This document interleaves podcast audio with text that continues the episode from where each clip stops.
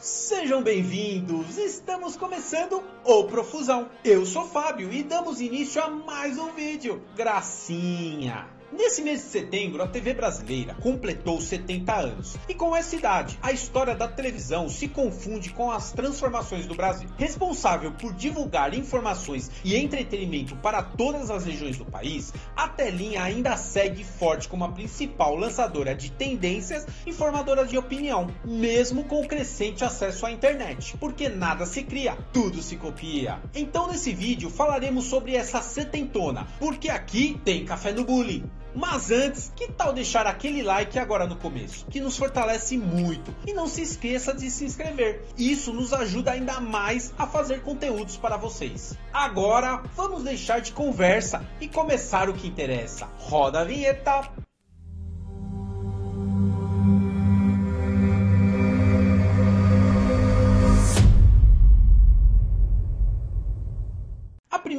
Transmissão de TV no Brasil ocorreu em 10 de setembro de 1950. Na época, apenas 200 aparelhos de televisão estavam instalados na cidade de São Paulo. Assis Chateaubriand, dono da cadeia de jornais e rádios Diários Associados, foi o responsável por espalhar televisores em pontos centrais da cidade de São Paulo.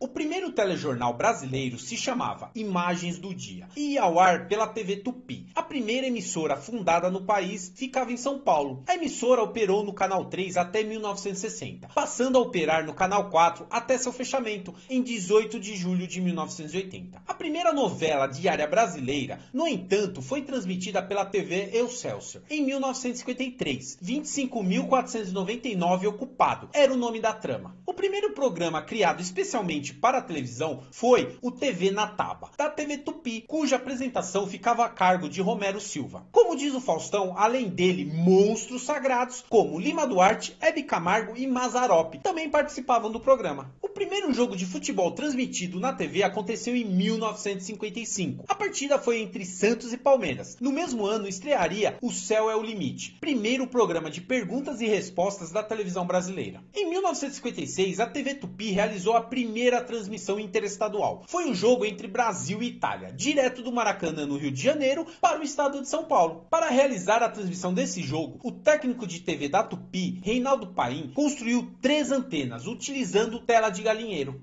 Que viagem é essa, velho? Em 1955, estreou na TV Rio o primeiro programa de auditório no Brasil, o programa de gala, apresentado também na Rede Globo e na TV Tupi. Por ele passaram nomes como Oscarito, João Gilberto e Chico Anísio. Foi assinado em outubro de 1959 pelo então ministro da Justiça, Armando Falcão, a primeira legislação regulamentando a censura na TV do Brasil. Através do decreto federal de 1961, o intervalo comercial é fixado em 3 minutos e é proibida a participação de menores de 18 anos em programação de debates. Em 1962, Jânio Quadros obriga por decreto a dublagem de todos os filmes transmitidos pela TV. Também por decreto era obrigatório a transmissão diária de 25 minutos de filmes brasileiros. Silvio Santos estreou em 1966 na TV Globo com o programa Música e Alegria, que tinha 4 horas de duração nas tardes de domingo. Em 76 migrou para a TVS e em 1981 para o SBT, onde é o dono da emissora. O videotape chegou às emissoras brasileiras em 1960, trazido pelo então humorista Chico Anísio. O videotape, o famoso VT, permitiu a inauguração no país de mais de 27 novas emissoras. Com 80% da programação exibido em VT, as produções realizadas no eixo Rio-São Paulo, as primeiras transmissões da televisão via satélite no Brasil ocorreram em 1965. A TV Record, que mais tarde se tornou a Rede Record de televisão, foi inaugurada em 1953 e é a mais antiga emissora de TV em atividade no país. A primeira telenovela brasileira foi exibida na TV Tupi em São Paulo. Sua Vida Me Pertence, de Walter Foster. Teve 20 capítulos com cerca de 15 minutos cada, que eram exibidos duas vezes por semana ao vivo, às 20 horas. A primeira telenovela com produção em cores foi O Bem Amado e também foi a primeira telenovela a ser exportada. A novela Suave Veneno, exibida em 1999, detém até hoje o título de telenovela com menor audiência da história da Rede Globo. Ficou, ó uma bosta.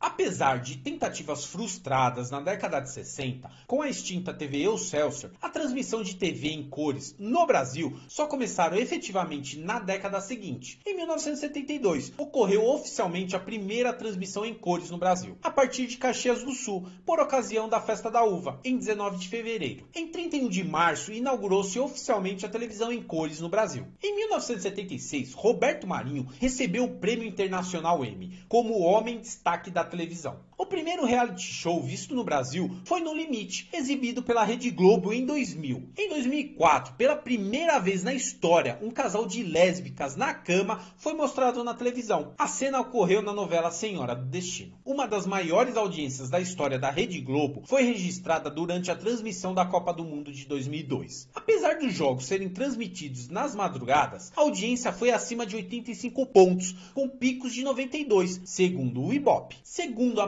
da revista Veja, em novembro de 2008, de acordo com a Central de Comunicação da Rede Globo, o preço médio de um capítulo de novela é de 200 mil dólares. Assim, uma novela da Globo, que costuma ter em torno de 180 a 200 capítulos, está saindo por até 40 milhões de dólares é o mesmo valor da mansão que a Madonna comprou em Nova York. O indício de que a internet pode estar tomando parte do público das novelas é a redução no número de televisores ligados, tendência que o Ibope tem detectado de forma cada vez mais clara. E se você aí que está assistindo esse vídeo após as 18 horas, você está contribuindo para isso. No Rio de Janeiro, por exemplo, quase 20% dos aparelhos de televisão foram desligados entre 2005 e 2008. A média diária de televisores ligados caiu de 44% para 36%. Entre 1982 e 1991, cerca de 65% dos domicílios mantinham os aparelhos de TV ligados, segundo estudo do Centro Brasileiro de Análise e Planejamento, o SEBRAP.